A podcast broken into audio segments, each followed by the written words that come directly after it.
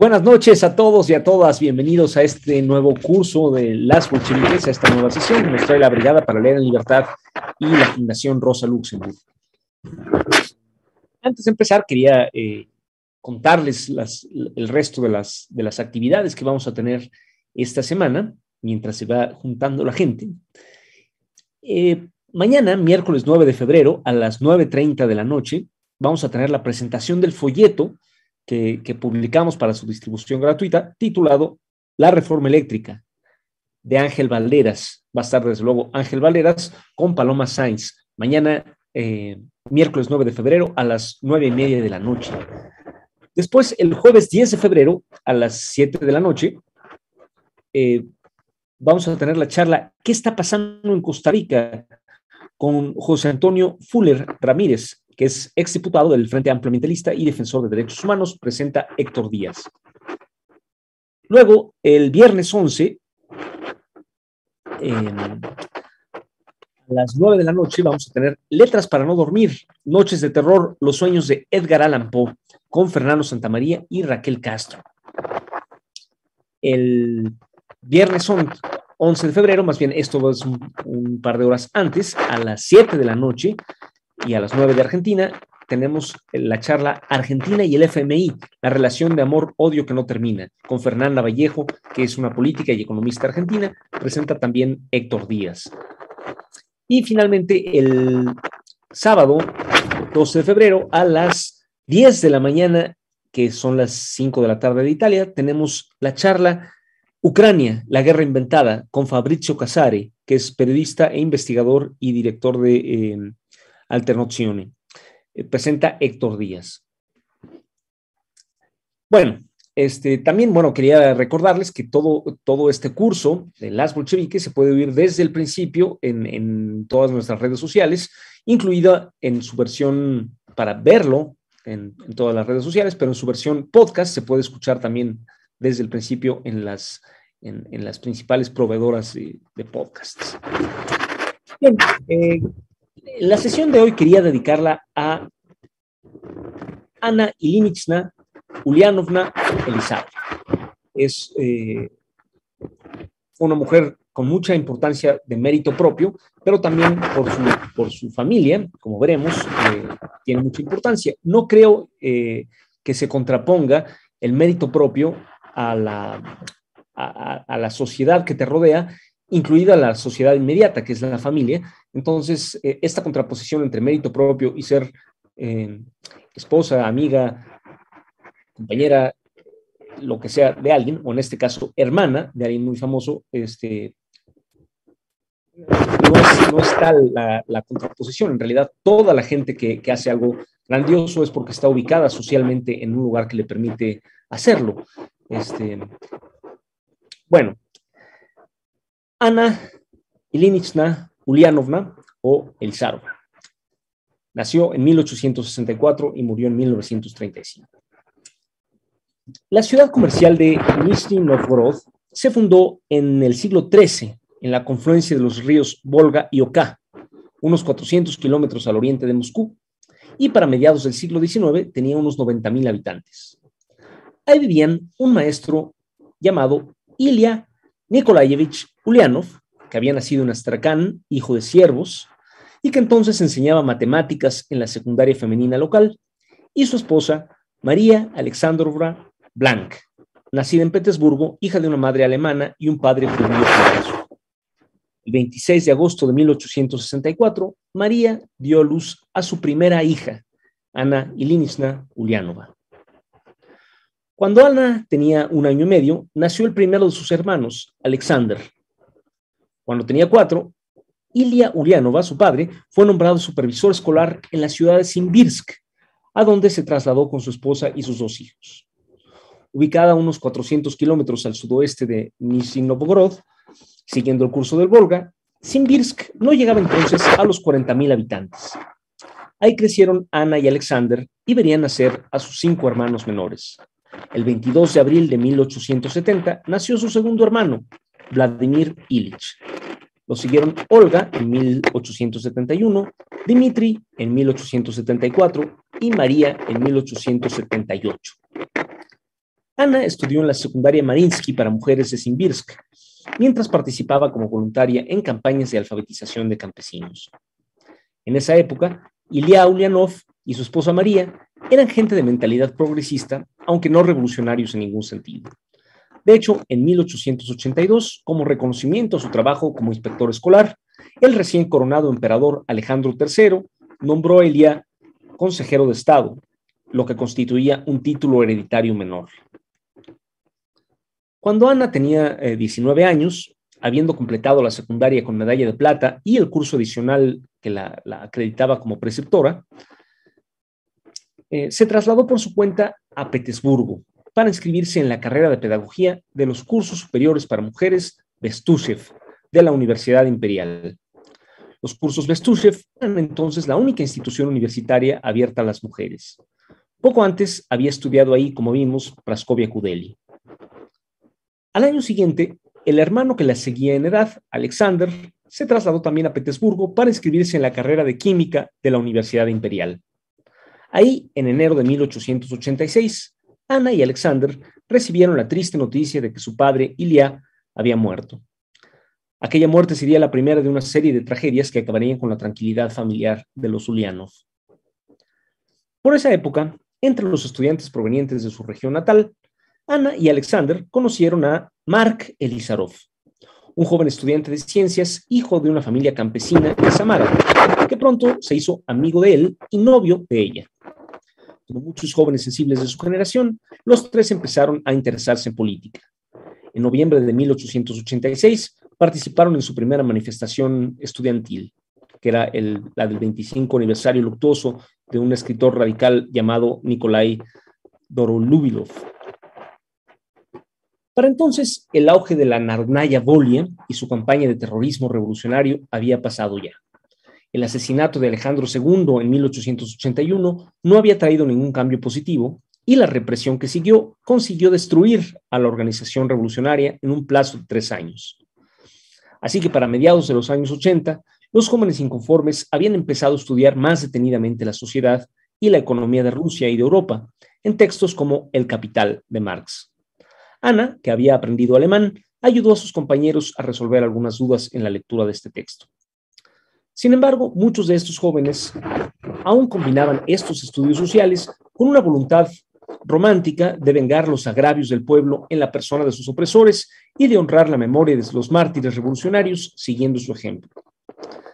Así, sin que Ana y Mark lo supieran, Alexander se integró a uno de los círculos revolucionarios que buscaban revivir la tradición de la Narnaya Volia. Y durante los dos primeros meses de 1887 participó en una conspiración para intentar asesinar al zar Alejandro III. Su plan debía culminar el primero de marzo, sexto aniversario de la muerte de Alejandro II.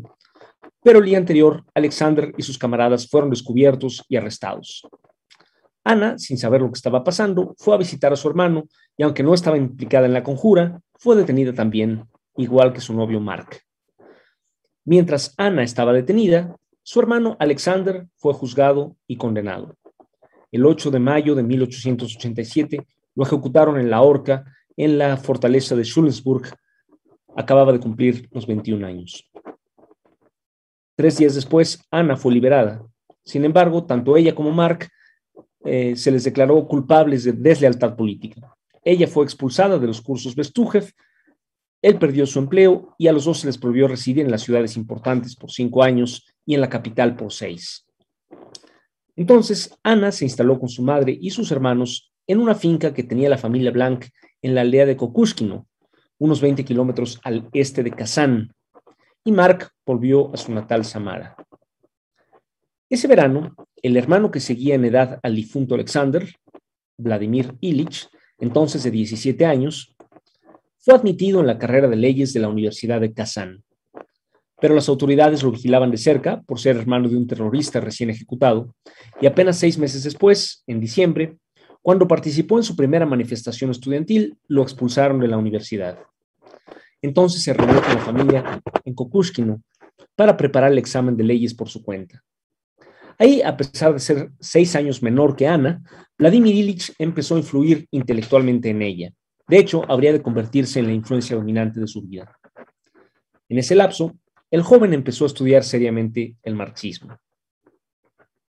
En julio de 1889, Ana se casó con Mark Elizarov, de quien tomó el apellido. Vladimir Ilich, que acababa de cumplir 19 años, fue su testigo de bodas.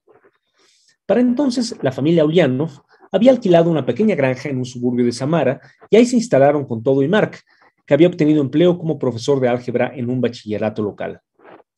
Samara era la siguiente ciudad siguiendo el curso del Volga y por entonces doblaba el número eh, de habitantes a Simbirsk.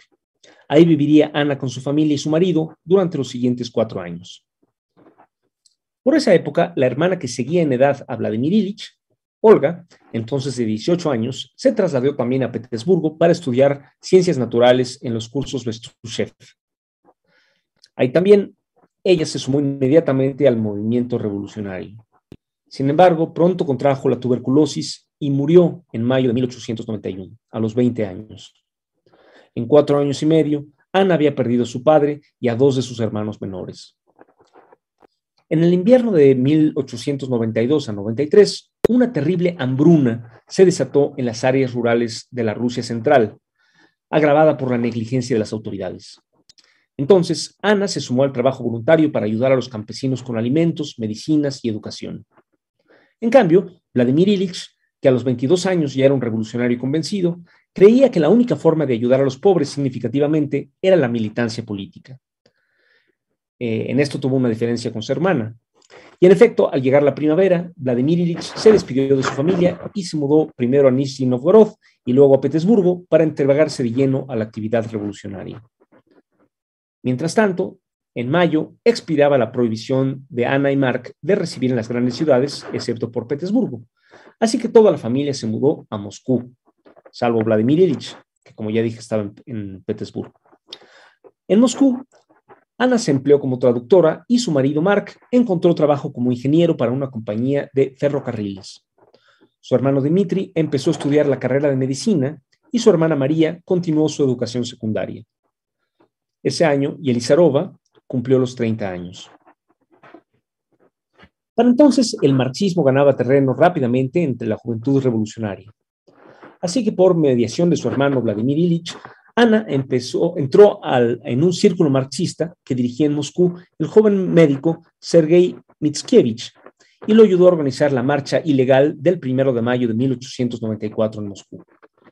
Ana también tradujo del alemán el drama social Los Tejedores de Hauptmann y redactó un resumen popular del libro de, eh, de Mentiev, La fábrica, lo que le da a la población y lo que exige de ella.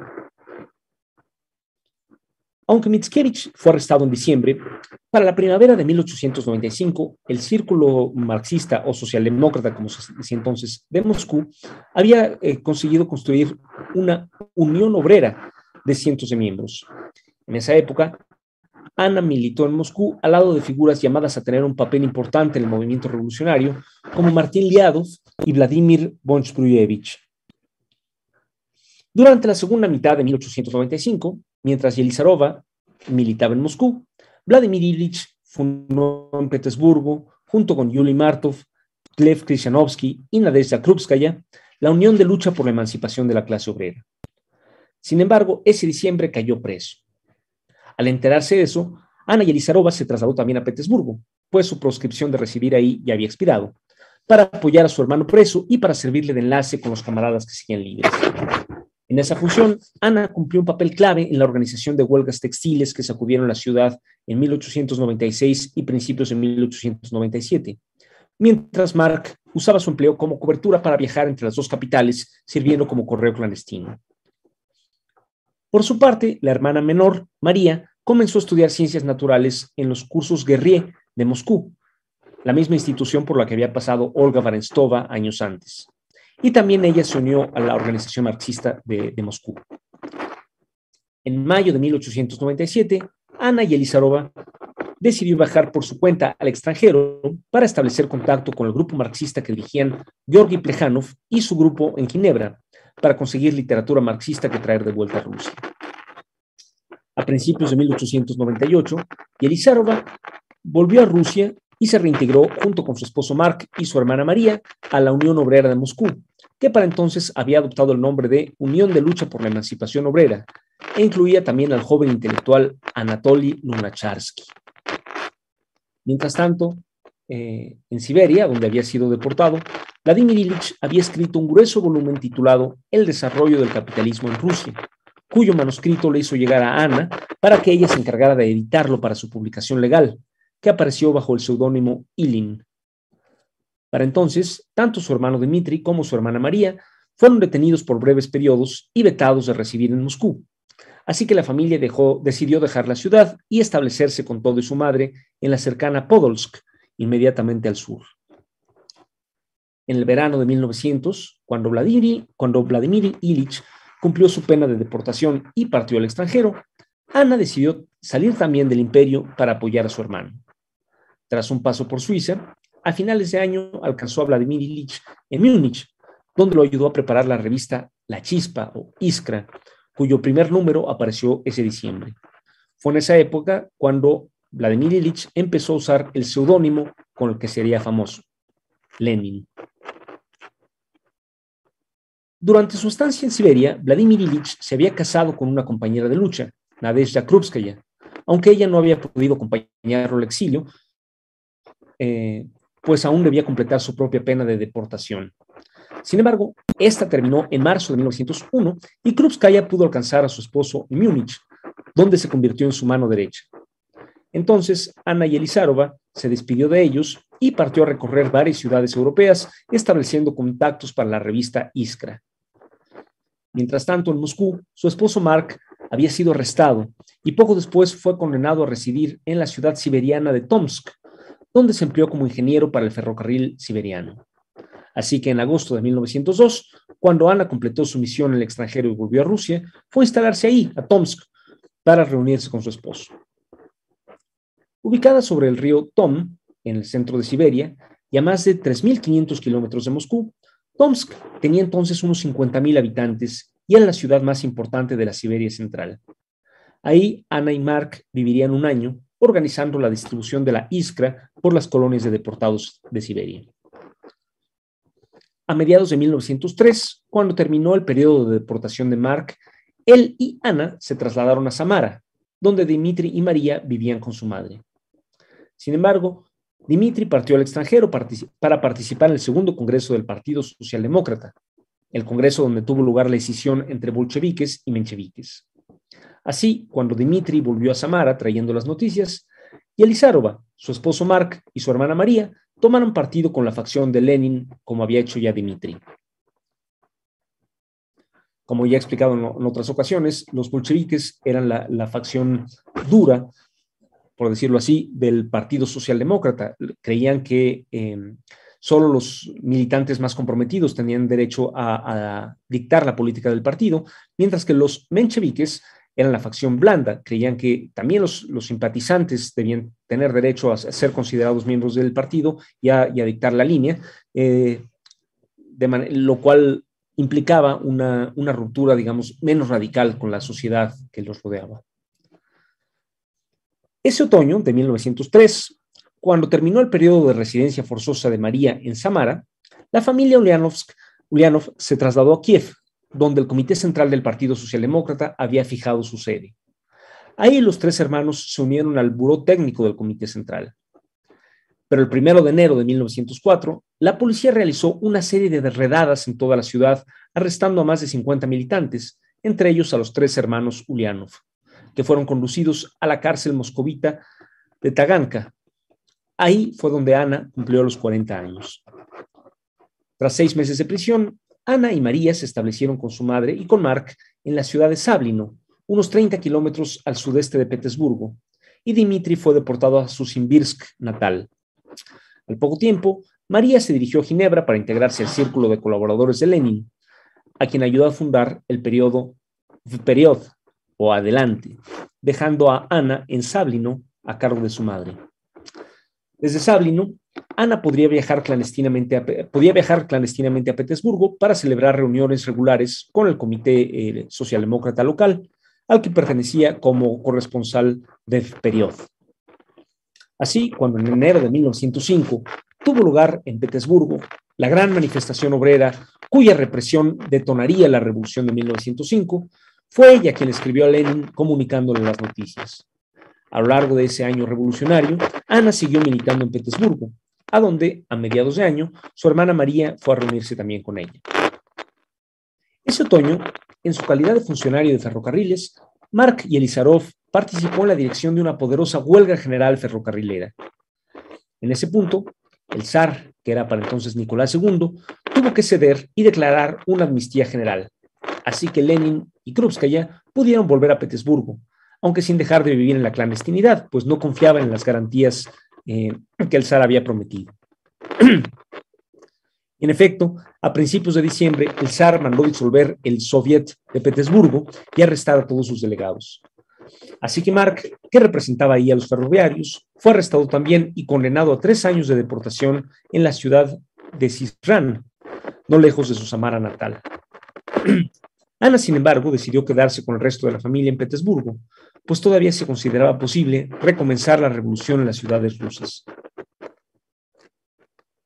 Durante el siguiente periodo, mientras el movimiento revolucionario empezaba a declinar, Ana, sin dejar de cuidar de su madre, se dedicó a traducir y publicó traducciones de tres nuevos libros marxistas.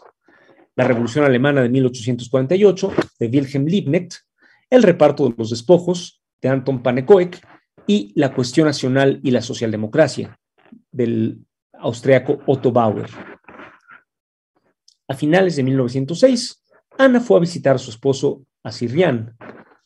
En su camino de vuelta a Petersburgo, a principios de 1907, se detuvo en Moscú para entrevistarse con camaradas, pero ahí fue descubierta y detenida. Tuvo que pasar presa un mes mientras duraban los interrogatorios, hasta que finalmente fue exonerada y pudo volver a Petersburgo. Para entonces, la revolución había terminado definitivamente. En junio de 1907, el zar y su primer ministro, Piotr Stolypin, pudieron disolver la Segunda Duma sin resistencia y hacer detener a los diputados socialdemócratas. Ese año, Ana decidió salir nuevamente al extranjero y recorrió París, Ginebra, donde había vuelto a vivir Lenin, y Estocolmo, con la misión de recopilar documentos para enriquecer el archivo central de la facción bolchevique. También ayudó a Lenin a compilar una selección de sus escritos de entre 1895 y 1907, que se publicaría bajo el título 12 años.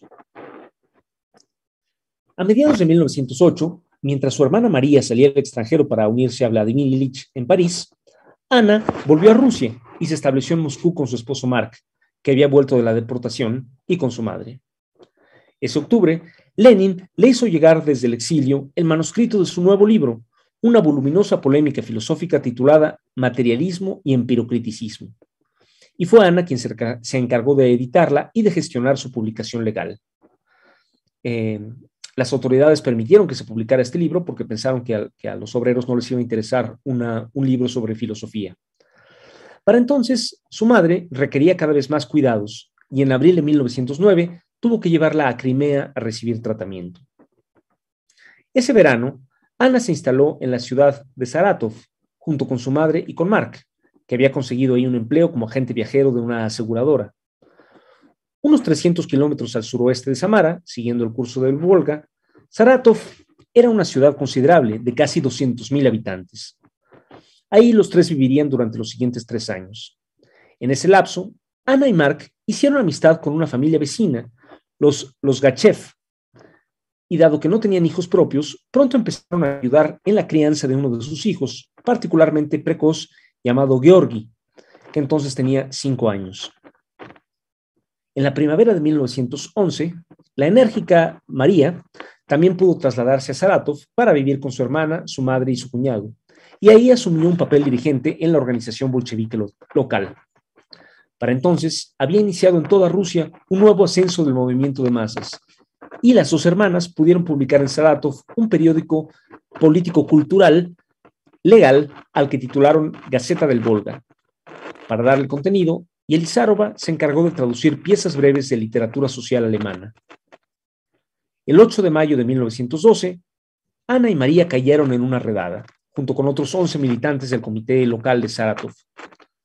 Tras un mes de prisión, las dos hermanas volvieron a separarse. María fue enviada de vuelta a Vologda, donde cumpliría una larga condena, y donde coincidió, por cierto, con Olga Barenstova, llevándose consigo a su madre. En cambio, a Ana simplemente se le prohibió quedarse en Saratov, así que decidió trasladarse a Petersburgo, donde se había fundado el diario bolchevique La Verdad, o Pravda. A las pocas semanas, decidió mandar a traer consigo al pequeño Georgi Oskachev, a quien adoptó legalmente como hijo. Ella se encargaría de criarlo prácticamente sola, pues el trabajo de Mark le exigía pasar la mayor parte del año viajando por las provincias. En Petersburgo, Ana Yelizarova colaboró con el Pravda y después se integró al comité de redacción de la revista cultural mensual Prosvechitne, o La Ilustración, que los bolcheviques usaban para difundir legalmente sus investigaciones culturales, menos directamente políticas. Para esa época, Lenin insistía desde el exilio en mantener al partido bolchevique, incluyendo su prensa y su facción parlamentaria, estrictamente separada de las demás corrientes socialistas. Sin embargo, muchos intelectuales bolcheviques activos en Rusia, entre ellos algunos de los editores más talentosos del Pravda, como Mikhail Olminsky y Praskovia Kudeli, querían dejar abierta la puerta a la colaboración con los mencheviques, fusionar los grupos parlamentarios de ambas facciones y moderar las polémicas. A esta tendencia conciliadora se sumó Ana Yelizarova, para disgusto de su hermano. En esa época coincidieron en Petersburgo varios líderes bolcheviques particularmente talentosas, como Concordia Samuilova, Praskovia Kudeli, Fedia Drapkina y la obrera Claudia Nikolaeva. Junto con ellas, en marzo de 1913, Ana organizó la primera manifestación obrera del Día de la Mujer en Rusia, en la sede de la Bolsa de Petersburgo. Poco después, durante el invierno de 1913-1914, este grupo, al que se había sumado Elena Rosmirovich, empezó a preparar una revista especial para obreras que se titularía Rabotnitsa, o sea, la obrera. Sin embargo, poco antes de la aparición de su primer número, a finales de febrero, la policía allanó una de sus reuniones en el apartamento de Praskovia Kudeli y todas las integrantes del comité de redacción fueron detenidas, a excepción de Yelizarova, que consiguió salvarse por haber llegado tarde. Entonces le tocó a ella dirigir la revista semanal durante los siguientes meses, con la ayuda de la joven Nina Agatzanova. En sus páginas, Elizarova publicó su cuento de la vida de una muchacha que había escrito siendo joven. En ese lapso, Krupskaya desde Cracovia e Inés Armand desde París intentaron convencer a Elizarova de que le diera a la revista un tono más estrictamente político, pero ella insistió en dejar la revista abierta a las colaboradoras, a las colaboraciones narrativas y poéticas de las trabajadoras. En los siguientes meses, la revista Rabornitsa alcanzó un tiraje de 12.000 ejemplares. En esa época, Ana también tuvo que cuidar de eh, Elisabetta Drapkina, que era la hija de 10 años de su camarada Fedia Drapkina, que había sido detenida. Con el tiempo, y Elisabetta sería una de las, de las biógrafas de Ana Yelizarova. Ella misma, eh, a pesar de su juventud, llegaría a militar en, el partido bolchevique incluso antes de la Revolución de Octubre, así que también voy a hablar de ella más adelante. En agosto de 1914, Rusia entró en la guerra mundial y las condiciones represivas del imperio se recrudecieron súbitamente, conforme los prejuicios patrióticos se apoderaban de la opinión pública. Pronto, el Pravda, la Ilustración y el Rabutsina fueron clausurados y los principales líderes bolcheviques fueron arrestados, dejando el trabajo del partido acéfalo y reducido a su mínima expresión. En esos días, Elizarova cumplía los 50 años. En ese punto, su esposo Mark encontró trabajo como gerente local de una empresa naviera y su hermana María se dirigió a Moscú, donde la vigilancia policíaca le impidió realizar labores políticas. Solo en septiembre de 1915 se pudo restablecer un buró ruso del Comité Central Bolchevique, o sea, el cuerpo encargado de dirigir el trabajo desde el interior del país, bajo la dirección del obrero Alexander Shliapnikov. Entonces, Yelizarova se integró a él.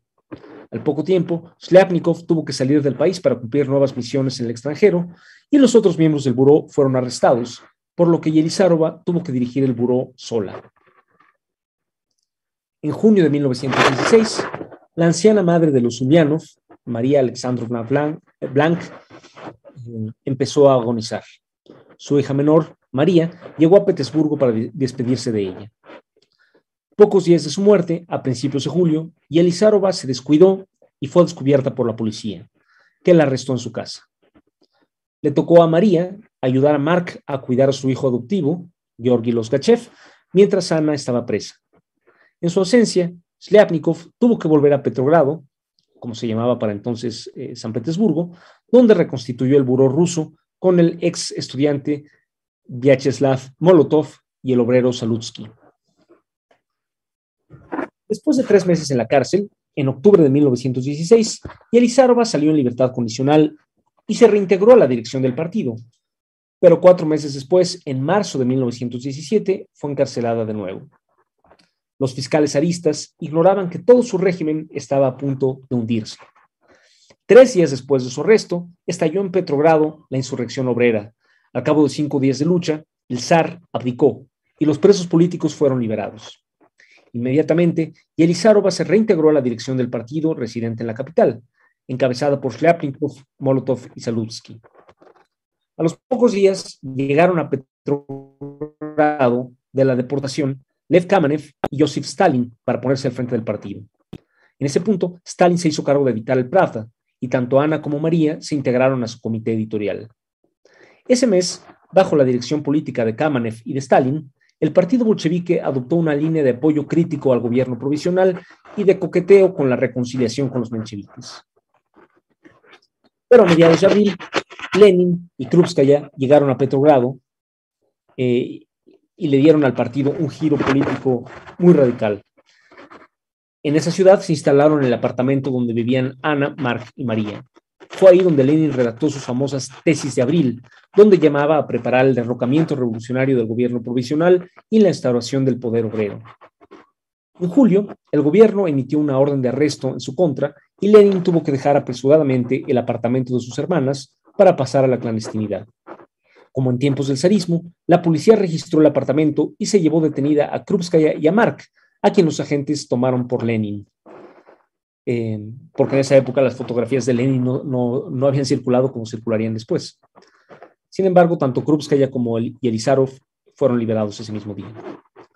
Mientras tanto, Ana Yelizarova siguió trabajando con su hermana María en el Pravda. En los meses de agosto y septiembre, la influencia de masas de los bolcheviques volvió a aumentar rápidamente y en octubre surgió bajo su dirección un sindicato de la confección en Petrogrado, con su fuerte componente femenino. Entonces, Yelizarova pasó a dirigir su periódico, el Tkach, o El Tejedor, el 7 de noviembre, una insurrección de obreros y soldados dirigida por el partido bolchevique en Petersburgo derrocó al gobierno provisional y transfirió todo el poder a los soviets. Al día siguiente, el segundo Congreso de los Soviets de toda Rusia eligió un Consejo de Comisarios del Pueblo, que era como se llamaba el gobierno, con Lenin como presidente.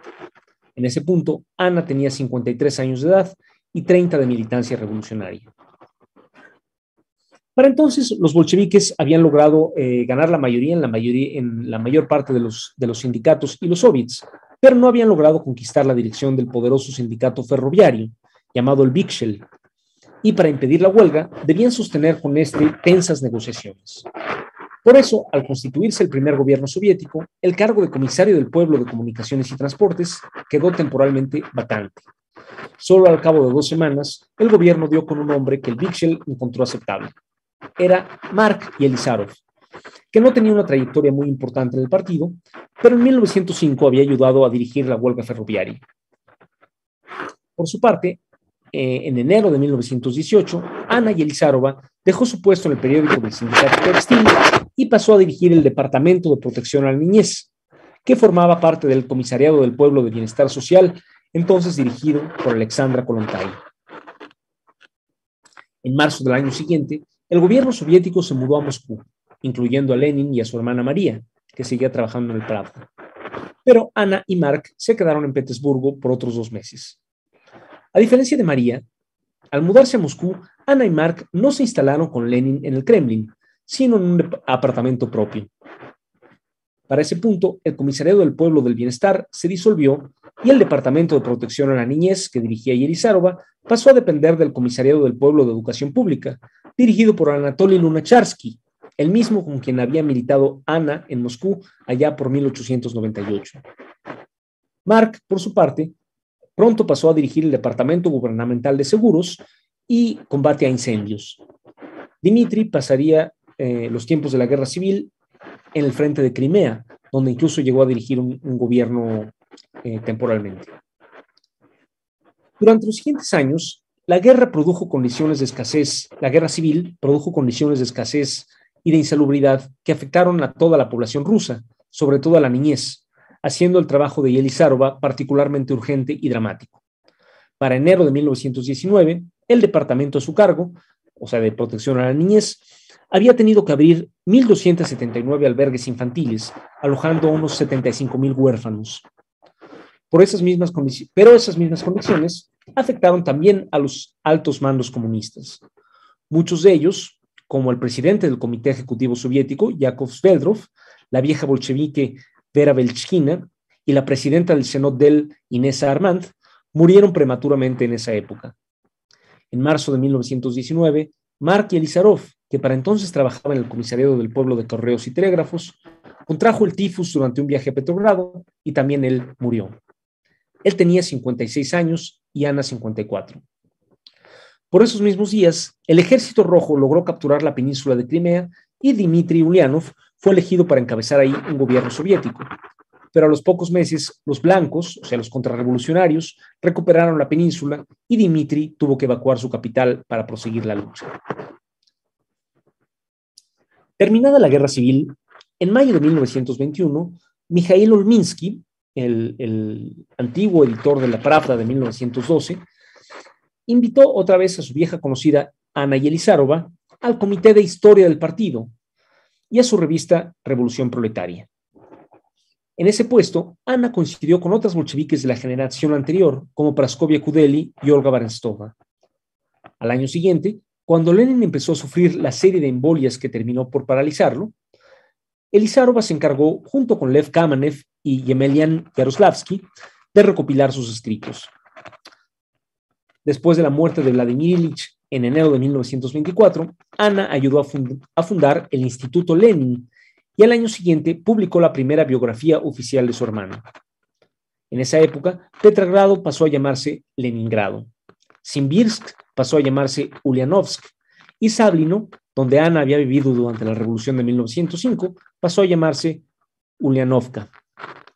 Ana ocuparía un puesto formal en el Instituto de Historia del Partido durante cinco años, pero incluso después siguió colaborando en diversos proyectos de historia.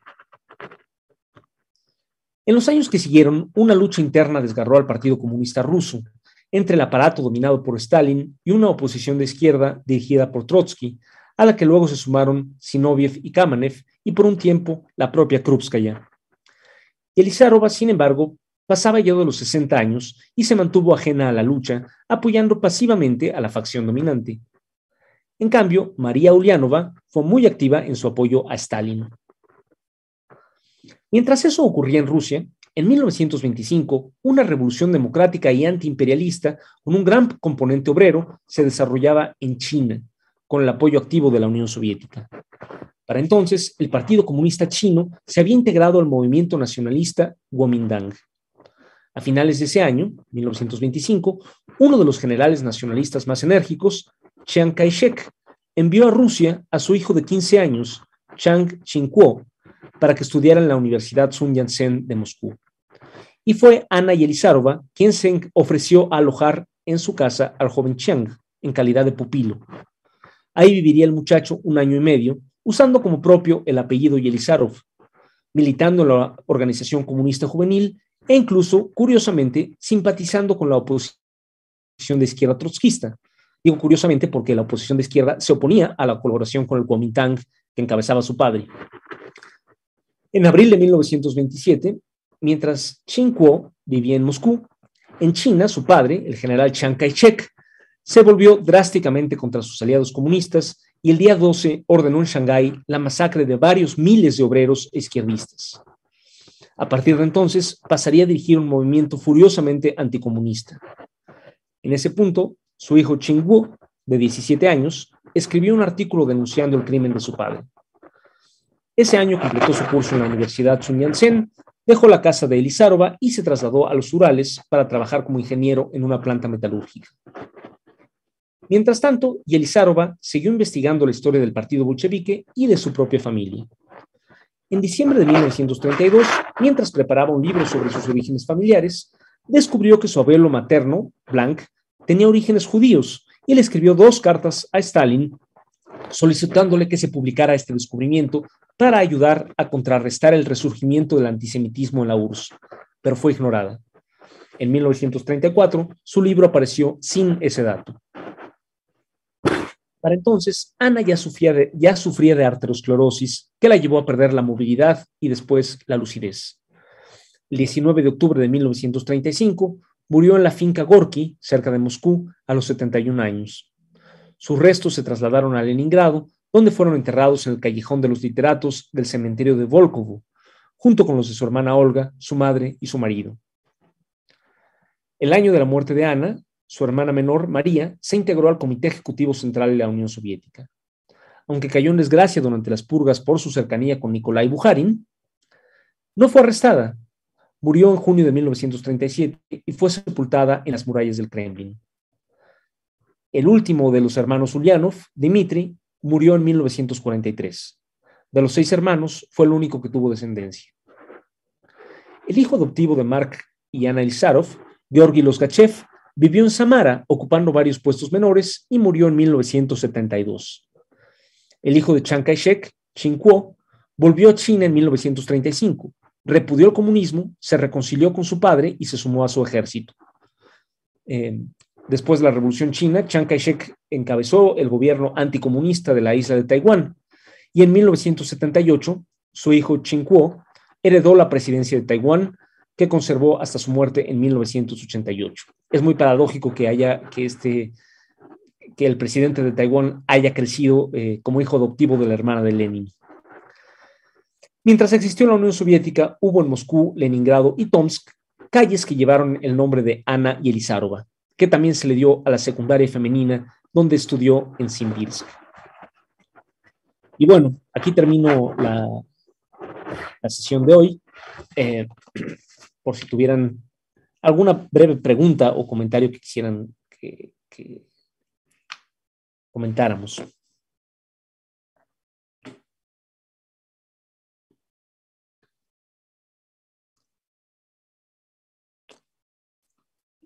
No sé si José me pueda pasar los, los comentarios por, por Telegram, porque ahora estamos usando este, este programa que no me, no me permite verlos eh, directamente.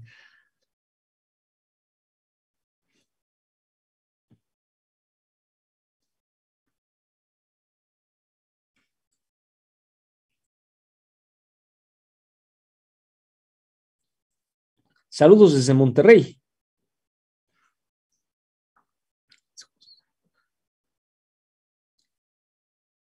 Bet Alicia Orozco, gracias por este proyecto.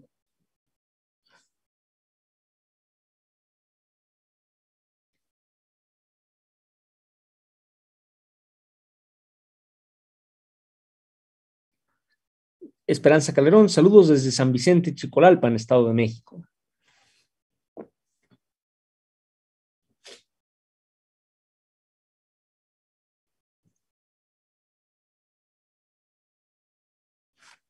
Bueno, mientras, mientras, si es que hay, si es que hay preguntas, mientras salen, les repito la programación que vamos a tener esta semana.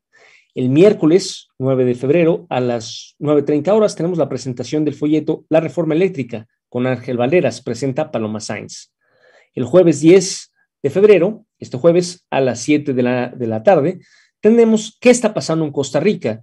Con José Antonio Fuller Ramírez, que es un exdiputado del Frente Amplio Ambientalista y defensor de derechos humanos, presenta Héctor Díaz. El viernes 11 de febrero tenemos a las 7 Argentina y el FMI, la relación de amor-odio que no termina, con Fernanda Vallejo. Y a las 9, Letras para no dormir, Noches de terror, Los sueños de Edgar Allan con Fernando Santamaría y Raquel Castro. Y el sábado 12 de febrero, a las 10 de la mañana y a las 5 de la tarde de Italia, tenemos la charla Ucrania, la guerra inventada, con Fabrizio Casari. Presenta también Héctor Díaz.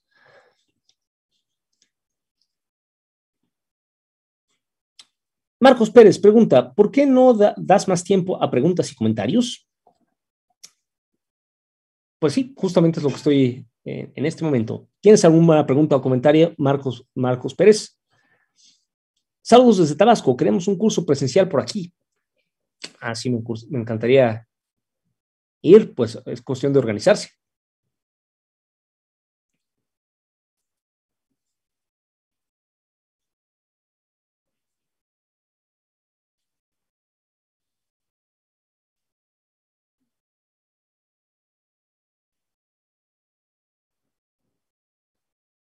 Bueno, eh, pues con esto terminamos la sesión de hoy.